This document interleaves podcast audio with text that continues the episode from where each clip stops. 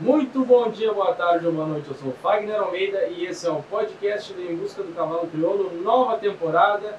Iniciamos diretamente aqui de volante, nesse bocal de ouro, num dia chuvoso. E nada mais, nada menos que o nosso convidado hoje, João Ruger. Muito obrigado, seu João. Prazer em ter o senhor por aqui para a gente trocar uma, uma conversa, um bate-papo de histórias que o senhor é, é, é, o que mais tem, né? Não, nem tanto. Muito prazer, o prazer é meu, Fagner. Não, estou maravilhado com, com essa estrutura aqui. Olha que tem chovido desde que se chegou aqui e não, não interferiu em absolutamente nada no desenvolvimento das provas, né? Sim. É, aí por aqui se vê a, grande vantagem de ter uma, uma estrutura eficiente para trabalhar. Verdade. Estão falando aí que essa chuva foi encomendada e que era para mostrar mesmo. Para mostrar mesmo. É, o cavalo crioulo corre bem no barro, corre na água, corre.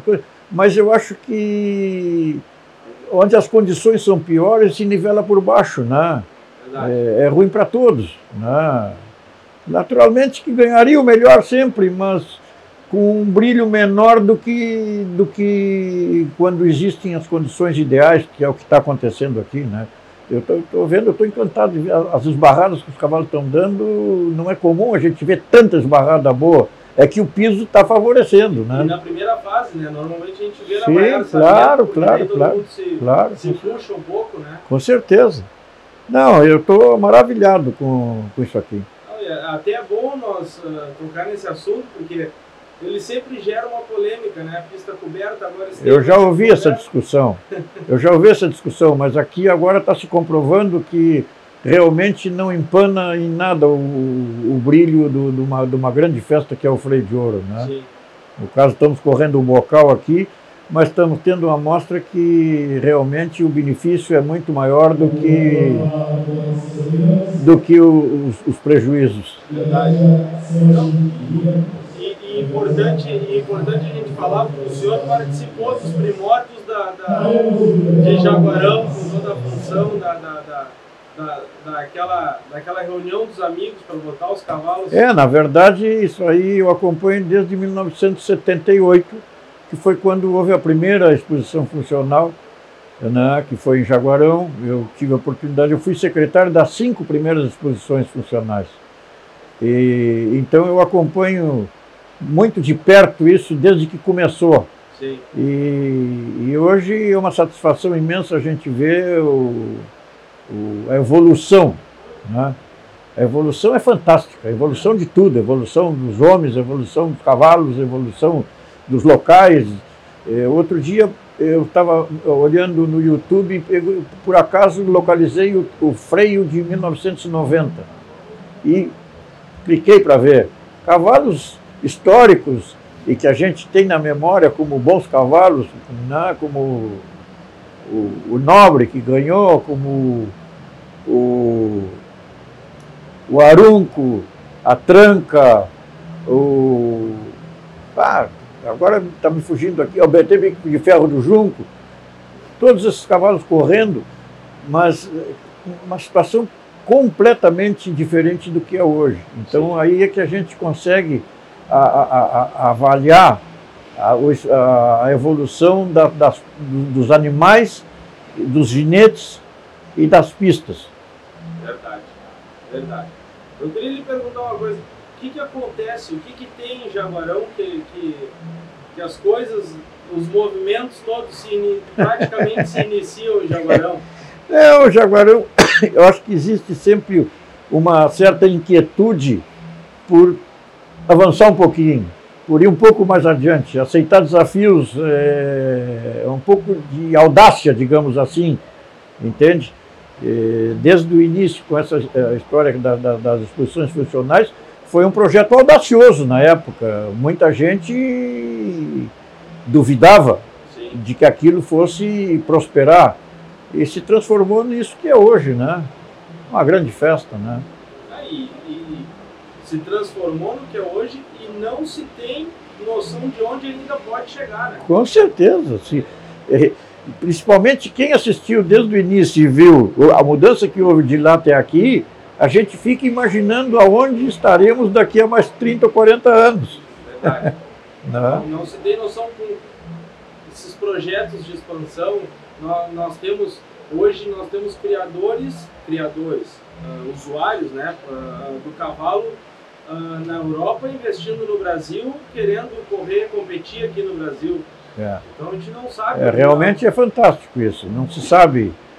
Hoje se sabe como começou, mas não se sabe como vai terminar.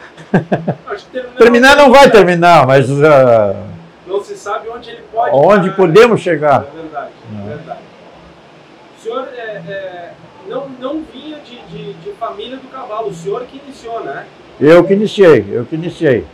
É, já existia histórico na minha família por dois lados. O meu, o, meus avós maternos, aliás, meus avós, meu avô materno. Meu avô materno gostava muito de cavalo. Gostava muito de cavalo. E a família da minha avó materna é uma família de Campos, Tavares, de Bagé. A origem de campo vem daí, do meu, do meu bisavô materno. Né? E, mas eu, desde criança, sempre tive isso na cabeça, que eu, eu sabia o que eu queria. E eu sempre digo para quem gosta e quem, quem gosta e quer começar, comece. Comece porque a gente atinge os objetivos antes do esperado. Quando a gente tem uma meta fixa e se propõe a, a, a persegui-la com fidelidade, com persistência, a gente vai, vai mesmo, a gente chega mesmo. Eu nunca imaginei, imaginava, o meu sonho era ter cavalos, mas nunca imaginei chegar no nível que eu consegui chegar. Aí teve uma série de, de fatores que influenciaram, entende? Inclusive ajudas de amigos e Mas isso é um ambiente. que o cavalo proporciona, né? Com certeza. A minha ida para Jaguarão, eu não sou natural de Jaguarão, eu fui para Jaguarão em 1975. E em seguida já busquei me entrosar no meio, no meio do cavalo. Né? Porque eu já tinha entrosamento no meio de cavalo com o pessoal de Pedras Altas, o pessoal dali de Pelotas, na, na, dentro da BCC. Eu já tinha sempre, sempre buscando o lado que eu gostava, né? me aproximar daquilo que eu gostava e que eu desejava um dia chegar. E, e digo para quem gosta, siga atrás, corra atrás porque vale a pena.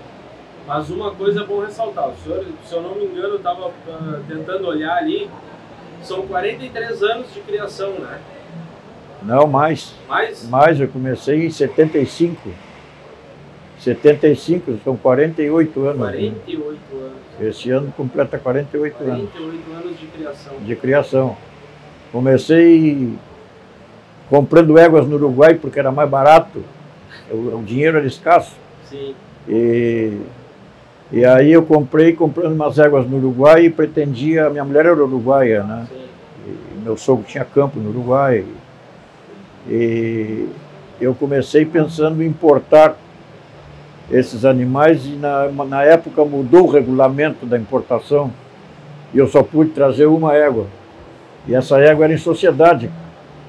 A metade era minha. Por isso que eu digo que eu comecei no Brasil com meia égua que eu importei essa, essa a única que dava para importar e daí a partir daí segui correndo atrás. Por isso que eu te digo, pode se começar com pouco. Mas de meio e meio se tem uma. É, é, no início era um sofrimento. E, e aí quando já tinha um pouco mais, um pouquinho mais de água, dava mais macho que fêmea, a gente se desesperava, mas nunca desistia. Mas é aí, aí é que eu queria chegar. São 48 anos de criação e a gente, eu acho que fica também a dica de que não é do dia para a noite que se consegue ah, chegar no êxito na criação. Ah, com certeza. Né? Com certeza. Eu tive muita sorte, muita sorte que eu consegui uma, um, grande, um grande trunfo, um grande campeonato do Expo Inter com o meu RP19. E depois outro grande campeonato na Expo Inter com o RP41. Quer dizer, isso aí é muito difícil, é raro. Isso eu consegui graças à, à grande ajuda que eu tive de amigos inesquecíveis e inestimáveis.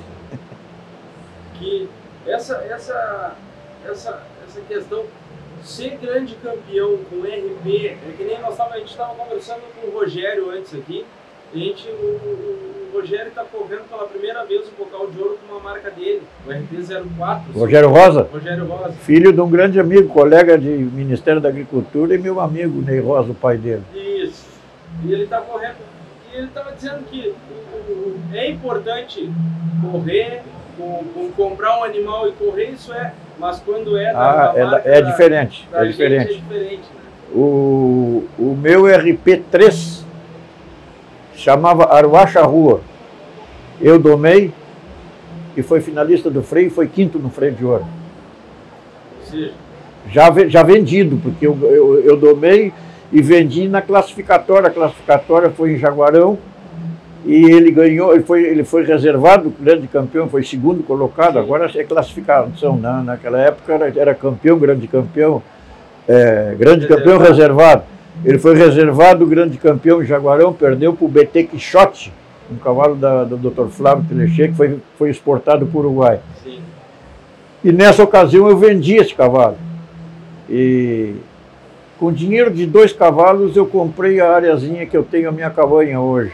Ali na entrada de Ali Jaguarão, na entrada de Jaguarão, ao, ao lado do pórtico da cidade. Na, Aruacha Rua se chamava. Não onde, é o, não onde é o centro de treinamento. Não, o centro de treinamento é, é mil metros para frente ali. Sim. É. é. na outra entradinha é. ali do lado do pórtico. Esse cavalo foi foi também cortesia, co cobertura, cortesia de amigos. Depois eu mesmo domei, porque na época a coisa era escassa. Né? Eu mesmo domei e, e era muito bom cavalo. E aí ele foi, quem correu o freio de ouro nele foi o Carolino Sais, de Santa Vitória. Mas quem tinha comprado ele era o Simval Velho. Hoje acho que ele não cria mais. Distância cavalhada. E... Ah, gratas memórias que tem dessa época aí. Gratas memórias, gratas histórias. Porque eu, falando em gratas memórias e proporcionando que o cavalo lhe proporcionou, porque o senhor começou, além de correr com o RP, o senhor tem três filhos, né? Três filhos. Dos três, três só um que é. Um é advogado, é, o Ramiro, né? Isso, isso. E aí o Ricardinho e o, e o Roger. E o Roger, que é. são. Que são Estão muito ligados ao cavalo. cavalo. Mas o, o Ramiro é o que nos assessora na parte organizacional. Quer dizer. os contratos, a, a, burocracia. a, burocracia. toda, toda é com o Ramiro. E, e, aí entra a situação que quando eu tive a oportunidade de conversar com o Ricardinho no, no podcast, ele, ele tinha sido campeão do bocal de ouro com um cavalo da, da sua da marca. nossa marca, isso, isso. Eu acho que essa Ponte não, não... É, foi uma judiaria, porque esse cavalo foi correr o freio e passou para o domingo em segundo e sentiu a lesão e não pôde correr. Foi, foi um crime, porque o cavalo tinha potencial para. Mas nós vamos seguir usando, nós acreditamos, nós sabemos o que, que ele é. Ele está fazendo parte do nosso projeto para frente. Né? Dizer, hoje nós estamos, a, estamos saindo a recém com as primeiras filhas do Mil Razones, que está nos, nos, tá nos correspondendo muito bem, graças a Deus.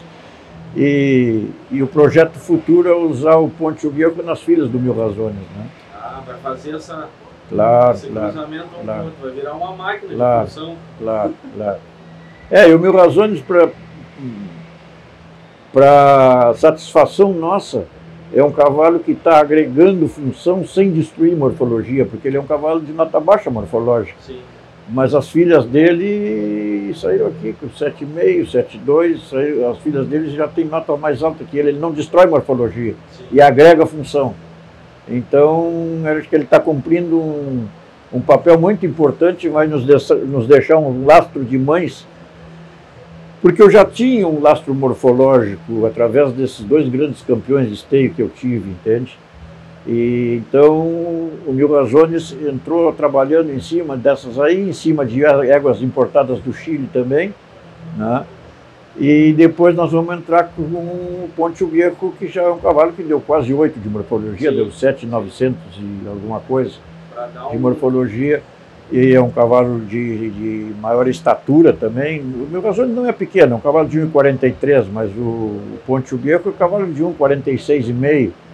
É um cavalo de boa estatura, sabe? Para homem de qualquer tamanho, um cavalo bem estruturado. E, e a nossa esperança é que dê certo. Tem tudo para dar certo. É, não, biologia não é matemática, a gente sabe disso, né? Verdade. E a gente tem que ter humildade suficiente para estar preparado para experimentar e ver o que, que vai acontecer. Né? É, não é matemática, mas. É, é existe lei das probabilidades, né? Pela lei das probabilidades tem chance de dar certo, né? E é o que a gente busca. Porque eu nunca fui abastado, eu nunca tive capital para investir em éguas caras, nem reprodutor caro, nunca tive isso aí, entende? Um aporte importante que eu tive aqui no Brasil foi quando veio o Criadeiro das Cajanas, que é um amigo do Chalo.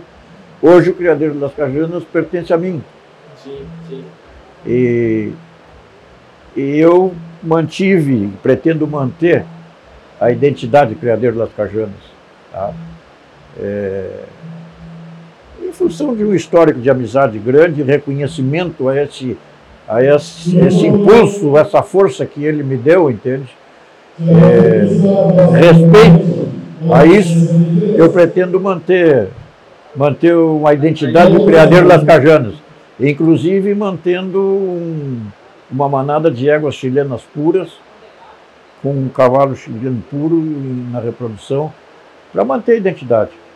Isso aí, isso é uma coisa que eu queria entrar nesse assunto, porque muitas pessoas grande maioria das pessoas lhe conhece e, e, e, com certeza tem algumas pessoas que vão assistir, estão, estão assistindo e não, não, não, não lhe conhecem. Senhor titular da Cabanhos Charruas e também hoje é, é, do Criadeiro das Cajanas também. Das Cajanas também. também. Eu queria que o senhor contasse, até para quem não conhece a história, uh, entendesse, uma, uma história. Uma vez eu fui na sua casa, estava na sua casa, uh, ia fotografar no Ricardinho e terminei posando lá na sua casa, e nós sentados no sofá, o senhor me contou a história de que foi um grupo de, de, de, de criadores convidados pelo Gonçalo, pelo Gonçalo Vial para o Chile. Exatamente. Que é, que é o proprietário do Las Cajanas Isso, do Chile. Do Chile. É. E esse grupo foi para lá e aí vocês foram presenteados. Se o senhor puder contar a história melhor Isso. do que eu, isso foi lá pela volta do ano 2001, 2002, não, não me lembro com, com exatidão o ano. O, o, o Chalo, que é Gonçalo Vialconcha, apareceu um dia na minha cabanha lá com, com o Baiar, o coronel Baiar, e ele estava vindo a Pelotas porque ele estava construindo uma casa no, no, na cabanha dele no sul do Chile, em Osorno, e disseram para ele que em Pelotas tinham antiquários muito bons e com móveis muito bonitos do antiquário. Ele gostava de, coisas antigas, então ele veio para comprar os móveis para mobiliar a casa essa e comprou grande parte. E nesse, nessa oportunidade ele disse para o Baiar, Tchê, convida um, um, grupo de brasileiros aí para a gente jantar junto, que eu quero conhecer gente do cavalo aqui do Brasil. E o Baiar nos convidou. Nós fomos, jantamos no Hotel Manta, em Pelotas, e, e ali, imagina que o trago correu frouxo, né? E o Charlo foi o que menos bebeu. Os outros todos se bebedaram, ele não. Mas nessa ocasião ele nos, nos disse que ele todos os anos fazia uma grande festa equestre no Chile, beneficente ao Pequeno Cotolengo, uma entidade que trata de pessoas é, com é, necessidades especiais, pessoas. E, e essa, essa entidade é internacional. E ele fazia essa mega festa lá e, e a arrecadação toda da festa era em benefício do Pequeno Cotoleno. E ele nos disse que, que esse ano, isso aí foi no mês de abril por aí, que ele esse ano nos convidaria, a festa sempre era outubro, a volta de outubro, que ele nos convidaria para a festa seguinte. E eu até achei que aquilo era a emoção do momento ali, da, da, o ambiente agradável, a gente na camaradagem e tal. E depois, daqui a pouco ele disse assim, tem mais, eu vou convidar vocês para ir lá. E se vocês forem, eu vou dar um cavalo de presente para vocês. Bom, Passou o tempo e eu sempre achando que aquilo era uma coisa de momento que ia, ia cair no esquecimento. Quando foi mês de outubro, o Baiar me telefona e disse: Tia Roger, O, te lembra daquele assunto do homem do Chile e tal, assim, assim? Tchê, o homem está tá ligando que é para nós irmos. Quer que faça uma delegação brasileira para ir lá. Ah, tá, mas e, e, Pois é, mas como é que é esse assunto aí? Como é que é o custo disso? Não, não tem custo. É, é tudo por conta, desde a passagem, desde que mover a roda daquele jaguarão, a passagem de avião, hospedagem, alimentação, tudo, tudo, tudo por conta. Eu digo, opa, então vamos convidar uns rapazes, uns novos, uns guris para ginetear e para ter, nós vamos chegar lá e não fazer nada, né? Porque... E, e assim foi. Nós fomos em 12 pessoas a primeira vez, né? Onde foi o meu filho, foi uns amigos dele que gineteavam tal. E, e, e daí nasceu essa grande amizade. Ele, bueno, nessa ocasião, houve a festa. Quando terminou a festa, ele mandou, eu mandei de volta os guris todos, porque estava todo mundo estudando, era universitário nessa época, né? E, e nós fomos para o sul, lá para onde ele tinha o, o criadeiro. Em Osorno. Em Osorno. E, e lá montamos a cavalo, saímos para o campo e tal. E eu me recordo como se fosse hoje, andava um, redomão de bocal, e o Baiar disse para ele, que lindo cavalo Picasso esse. E ele chamou o peão que andava no cavalo, mandou descer, ele montou no cavalo, apertou os arreios, montou no cavalo e escaramuçou o cavalo para nós vermos. E o Baiar comentou, é lindo e é bueno. Ele não disse nada, desmontou, entregou o cavalo, nós seguimos camperiando. Quando chegou na hora do almoço, almoçamos e tal, e estávamos no sol depois do almoço, na Ressolana, conversando e tal, e eu achei um movimento engraçado. Passou o cara daqui a pouco, sai o cavalo este com um, bom, um buçal, com os pompons da, da cor da bandeira chilena, eles usam muito isso lá, né? Traz e atravessa o cavalo na nossa frente. E ele diz assim: Eu, quando estive no Brasil, disse para vocês: se vocês viessem aqui, eu ia dar um cavalo de presente. E vocês gostaram desse cavalo? Esse cavalo é de vocês. Las Cajanas Bailongo, esse cavalo é vivo até hoje, está em Santa Vitória. Pá! Bom, aí veio uma novela, no fim acabou não só nos deu o cavalo, como nos deu o cavalo posto aqui. Até as despesas de exportação foi tudo por conta dela. E, e, parece que tinha um problema, né? Porque tinha. Estava meio fechada o comércio internacional. Não, nessa época não. Não, nessa e aí liberou, não tinha uma situação. Não, assim não, não. Nessa época. Não, nessa época estava liberado. Então, tanto que foi importado esse cavalo. Foi, e esse cavalo é Primeiro, vivo até hoje? É vivo até hoje, ele é vivo até hoje, está em Santa Vitória. E daí nasceu essa. E aí a gente seguiu indo todos os anos, entende? Sim. E aí fizemos muita relação com argentinos, com mexicanos, vinha uma delegação muito grande do México. Fizemos relações com, com pessoas de vários países ali. E enquanto ele continuou fazendo a festa, a gente era para nós um espetáculo, porque a gente ia, se divertia, passava dias maravilhosos, tudo sem despesa, né? E aí depois ele parou de fazer a festa porque os políticos começaram a entrar no para tirar partido daquilo, Sim. que era uma festa grande, né? movimentava, movimentava bastante Podia coisa. se dizer que é uma festa dos irmãos, assim, que movimentava todo mundo. É, maior, né? Bem maior porque vinham delegações de, de 30 pessoas do México, delegações enormes da Argentina, do Brasil nós chegamos a levar 30 pessoas, e de vários países, do Uruguai, de vários países. Era. E era beneficente, né? Sim. Era beneficente. Quer dizer, na verdade, assim, ó, eles têm muitas empresas lá, né? E eu achava que ele bancava sozinho aquilo tudo. Um dia, conversando com um diretor dele lá, ele disse: Não, aqui os nossos fornecedores, eh, ele pede a colaboração.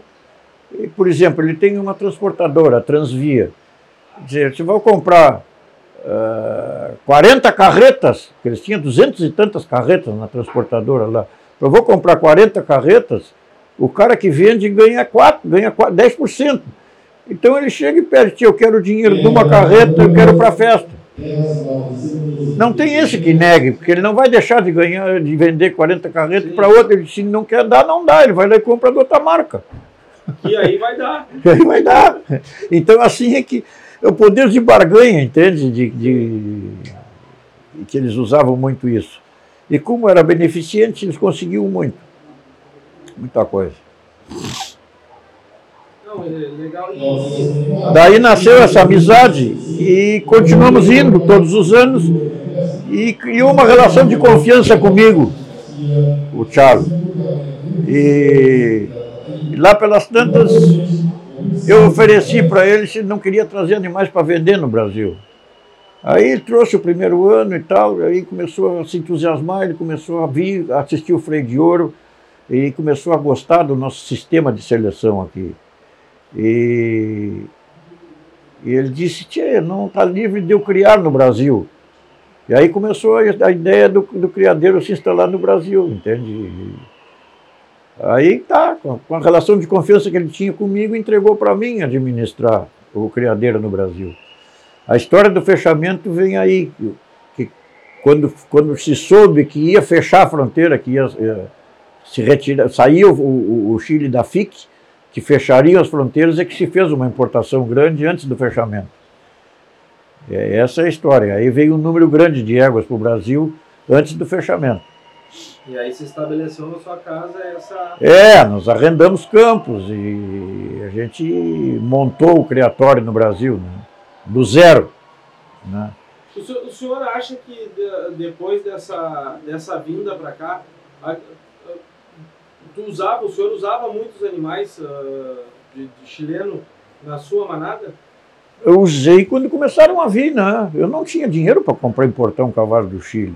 Mas, Mas ele me proporcionou, assim, nessa parceria, ele me proporcionou, me deu carta branca e boca livre para usar os reprodutores dele. E ali, ali o senhor acha que, que mudou a chave de, dos, dos seus animais para funcional? Porque... É, sempre colaborou muito, colaborou muito sim, colaborou, eu usei vários cavalos e, e bueno, estou usando até hoje, o Mil Razones veio de lá, né? Sim, eu ia dizer, porque o Mil Razones, eu ia... É nascido lá. Aquela, aquela nossa... O Mil Razones é nascido no Chile. Ele é nascido ou ele veio na barriga? Não, ele, é, ele, ele veio, é, nascido. é, nascido. lá, é nascido lá. Ele veio quando por tranco, então. Veio por tranco, veio por tranco, foi confirmado aqui no Brasil, foi domado lá em casa, o Ricardo que domou, né? E aí que a gente começou a crescer o olho nele, desde a doma, porque um cavalo de uma concordância total com a gente, entende? Um cavalo de uma facilidade de aprendizado e de, um, e de uma disposição, um cavalo que, que faz movimentos movimentos rápidos que outros cavalos às vezes gemem para fazer, ele faz como se fosse a coisa mais fácil do mundo. Sim. Uma facilidade incrível de movimentos esse cavalo. Né? E ele está transmitindo isso bastante para os filhos dele o que me chama, o que sempre me marca muito no, no, no, Ricardinho e com o Mil Razões, porque eu tenho uma foto muito emblemática do Mil Razões num, numa volta sobre pata. Ah, sim, é. Ele senta bem e gira, né? Isso, isso. Então isso, isso é uma coisa isso, que me lembra isso. muito desse cavalo. E ele faz esses movimentos todos com uma leveza e uma facilidade incrível, sabe? E, então nós estamos muito contentes, porque já constatamos que ele está transmitindo muito disso, Sim. né? E, e tá, o ano passado foi a primeira, o ano retrasado foi a primeira filha dele que nós vendemos e ela foi reserva do freio. Era uma só competindo. O ano passado era uma só competindo e foi finalista do freio, vendida para a Argentina foi, antes de, da, da final. E esse ano nós temos três filhas dele credenciadas, duas estão correndo o bocal aqui, e a outra uh, vai correr a classificatória de Araranguá, porque nós já vendemos ah, também. Sim. Já vendemos essa é que vai a Araranguá, vendemos para o Uruguai agora há uma semana atrás. E o Ricardinho que corre também. É o Ricardo que corre. Ricardo que corre. O senhor acredita que a gente, com essa, o senhor mantém essa manada sem identidade uh, chilena ainda lá, do Las Sim, sim. A gente, a, a gente uh, sempre diz que a morfologia argentina funcional é chileno, o senhor acredita que a gente tem mais, mais coisas a resgatar nessa parte funcional do, do chileno? Tem, tem. Realmente, o, é que os argentinos trabalharam mais a morfologia do que os chilenos. Os chilenos trabalham muito pouco a morfologia. Para eles, se o cavalo é bom de rodeio, que é a prova deles lá, Tá? É, pode ter pata torta, orelha torcida, lombo fundo, não interessa nada. O que interessa para eles é ser, bom. é ser bom, entende? Então, é muito, foi muito unilateral essa seleção deles por muitos anos, né? e continua sendo. Né? E já os argentinos selecionaram muito morfologia por muitos e muitos anos, selecionam até hoje. Se né? perdeu o funcional. E não, mas eles foram buscar no Chile também, entende? Assim como o Brasil foi buscar, a Argentina também foi buscar. E melhoraram muito a função através dos chilenos. E nós também, aqui no Brasil, melhoramos muito a funcionalidade da cavalhada quando entraram os chilenos, sem, sem dúvida nenhuma. Né? E porque o senhor acredita, eu, no meu pensamento, é muito mais fácil a gente achar um cavalo feio e bom funcional do que achar um, um morfológico e bom, ser os dois juntos. Ah, sim, sim. É que juntar as duas coisas no mesmo. É, não é tão simples, não é matemático, né? É muito mais fácil ter o, ter o feio e bom do que. Não sei se é mais fácil, porque depende do conceito de bom, entende? É, eu costumo dizer que conceito de bom é de acordo com a finalidade do cavalo. Tá? O cavalo bom para um velho, não é o mesmo cavalo bom para correr uma prova do freio. Cavalo bom para uma criança não é o mesmo cavalo de prova. Entende? Então, existe o cavalo, não existe o cavalo ruim, existe o cavalo inadequado para a situação. Entende? Ver muito o perfil, eu gosto muito quando vou vender eu, o que eu mais quero é que o, o cliente se identifique e identifique qual é o, o, o, grau de equitação dele, o perfil dele como equitador. Sim. Entende? Que dependendo para o que ele quer e o, e o grau de equitação dele, eu vou, eu vou indicar o animal mais adequado. Entende? E não existe isso. Eu brinco com meus filhos, que eu digo, ah, aquele cavalo é ruim, aquele cavalo... não tem cavalo ruim. Tio. Existe o cavalo inadequado para a pessoa para cada pessoa, né? Porque pode ser, pode ser ruim para ti e pode ser bom para mim. Né? Ou vice-versa. Faz todo sentido. Né? Faz todo sentido. É, tu, tu, por exemplo, para uma pessoa de idade ou para uma criança, tu não pode ter animal de movimentos rápidos, movimentos ágeis, movimentos fortes. Animais ligeiros demais, não pode. E tu não pode pegar um, um animal, como a gente chama no campo de dormento, um animal mais lento, lerdo, entende? Para uma prova dessas, porque tu perde. Vai perder vaca, vai perder, né, vai perder movimento na mangueira, entende? Então, é, é o cavalo bom para isso ou bom para aquilo.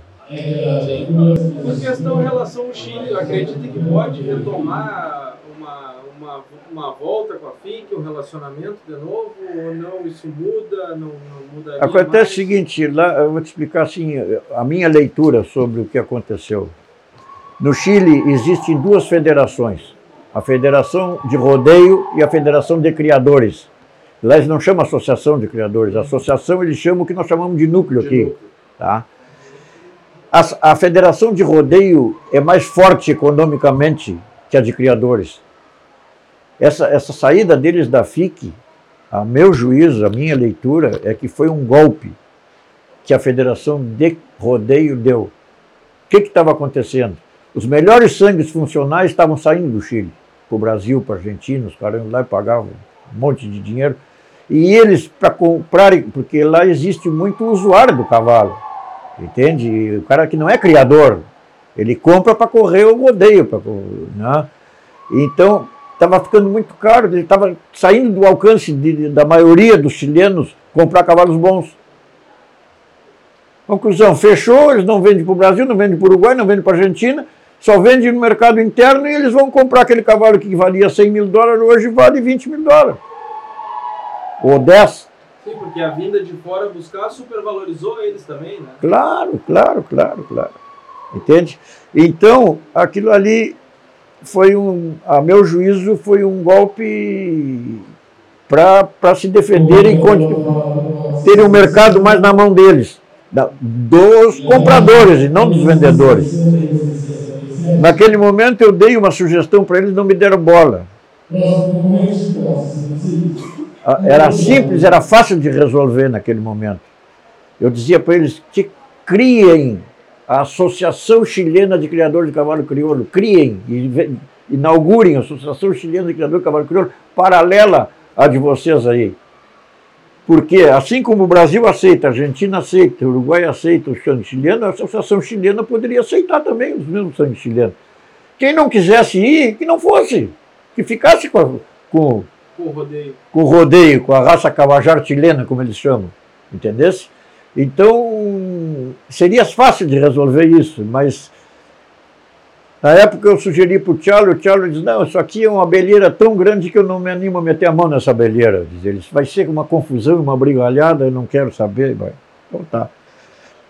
Agora na FIC eu encontrei um chileno, Roberto Standen, que eu conheci lá no Chile, e ele me disse, não, nós estamos batalhando, estamos lutando agora, estamos tirando aquela turma de de mais velhos que estavam lá, estamos tentando renovar, não sei se é verdade dele ou não é também, né? Estamos tentando renovar para ver o que, que nós podemos fazer. Claro que eles têm vontade, esse mercado nosso é, faz falta para eles. Claro. Né? Mas nós vamos continuar, vamos continuar tendo os nossos cavalinhos chilenos aqui, porque se ficar fechado, mais dia, menos dia, ele faz falta. Sim. Ele faz falta. Isso já aconteceu noutra época aqui no Brasil, que o, o Nestor Jardim trouxe, tinha muitos cavalos chilenos aqui, tinha um criatório e fechou. Né? Uma época que tinha fechado a importação. E na época ele ganhou muito dinheiro vendendo cavalo. Porque não podia vir do Chile, queria chileno ia comprar do Nestor Jardim. Não quer dizer que isso que, que vai ser, ah, quem quiser chileno vai comprar de nós. Não, porque já tem outros criatórios aí com o sangue chileno, né? Mas uma manada e... fechada, resguardada, o senhor tem. Nós temos, nós temos ainda, temos ainda. Não é que, que eu te diga que vai ser o que, que, que daí vai sair o melhor cavalo, entende? Não é. É uma questão conceitual, entende? Nós, eu quero manter, para manter essa identidade, mas as éguas boas nós temos cruzado com cavalos nossos. Sim. Entende? É daí que, eu, daí que nós vamos tirar esses bichos que estão correndo aqui. E aí vai sair esse choque aí que está que tá melhorando funcionalmente claro. e estão se acertando. Isso, isso, exatamente. E na expectativa agora de ver o, o Ponte Viejo com mil razões. Em cima para ver o que, que vai acontecer. Isso é demorado, entende? Isso aí é muito demorado. Tu vê, esse projeto do Mil Razões é recém agora que estão saindo, mas estão com 5, 6 anos as filhas. Até tu botar uma égua em cria, esperar um ano ela dar cria, esperar mais três para domar, mais três para amadurecer, quando tu vê passaram 7 anos. É, Entendeu? De 7 anos. É, menos que isso, nem pensar. Entende? Verdade. Então, agora que estão começando, que vão começar a aparecer as filhas do Mil Razões, a nossa ideia é que todos os anos tenhamos que ter umas de duas a três filhas dele competindo, né? E aí, se forem boas, vão fazer o nome dele. Que parece que são. Que maravilha. Que maravilha. É. maravilha. Temos muita esperança nisso. Tem tudo para dar certo. É. Tem a, tem a mão de obra em casa, tem o técnico em casa. É. Tem o selecionador dentro de casa. É, na verdade, na verdade, o meu criatório nunca Nunca teve investimento de dinheiro, entende? Eu nunca tive dinheiro para botar, entende? Dizer, os cavalos que, bons que eu tive, tive grandes campeões, tive coisas, sempre foi produzido em casa.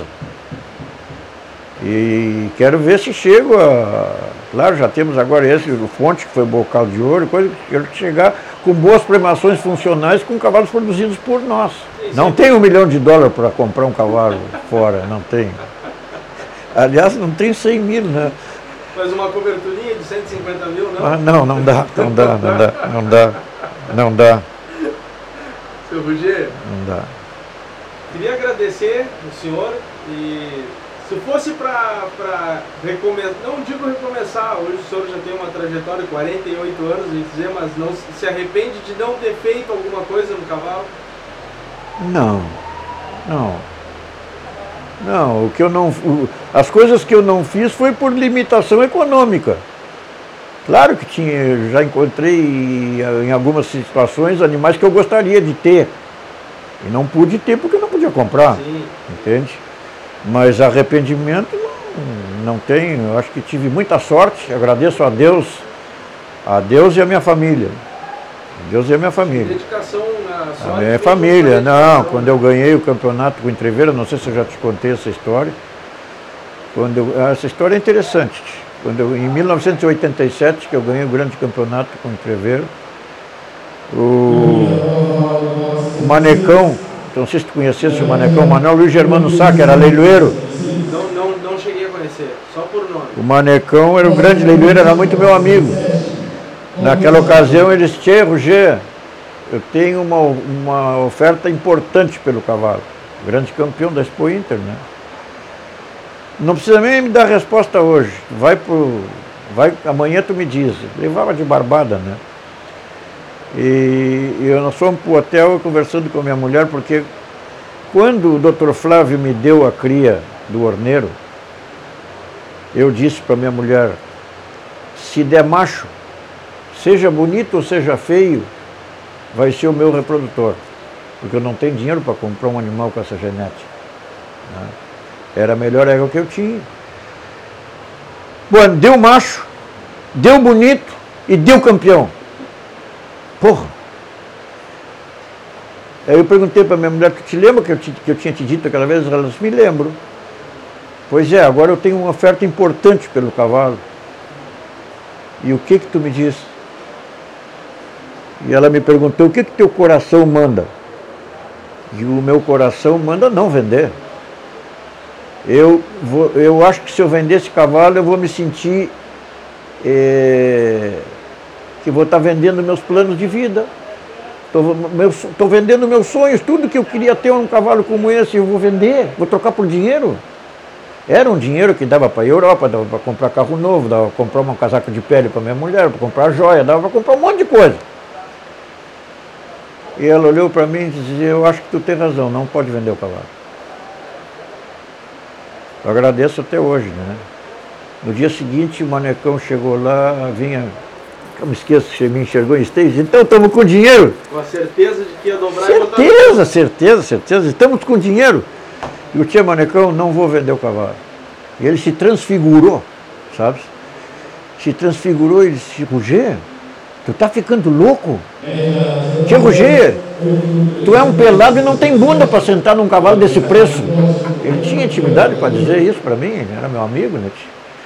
Eu olhei para ele e disse, tia, sou pelado vivo bem até hoje, vou viver muito melhor com esse cavalo do que sem ele. Essa foi a história, essa é uma, uma das histórias importantes. Viu, e eu agradeço isso à minha mulher, agradeço ao doutor Flávio que me deu a cria, agradeço aos meus filhos, na época só o Roger era. O maiorzinho entendia mais. Não, eu, acho que os outros nem eram nascidos. Não sei que ano nascido. Não, o Ramiro já era. Não, não era nascido, não mas é, sempre tive o apoio dentro de casa.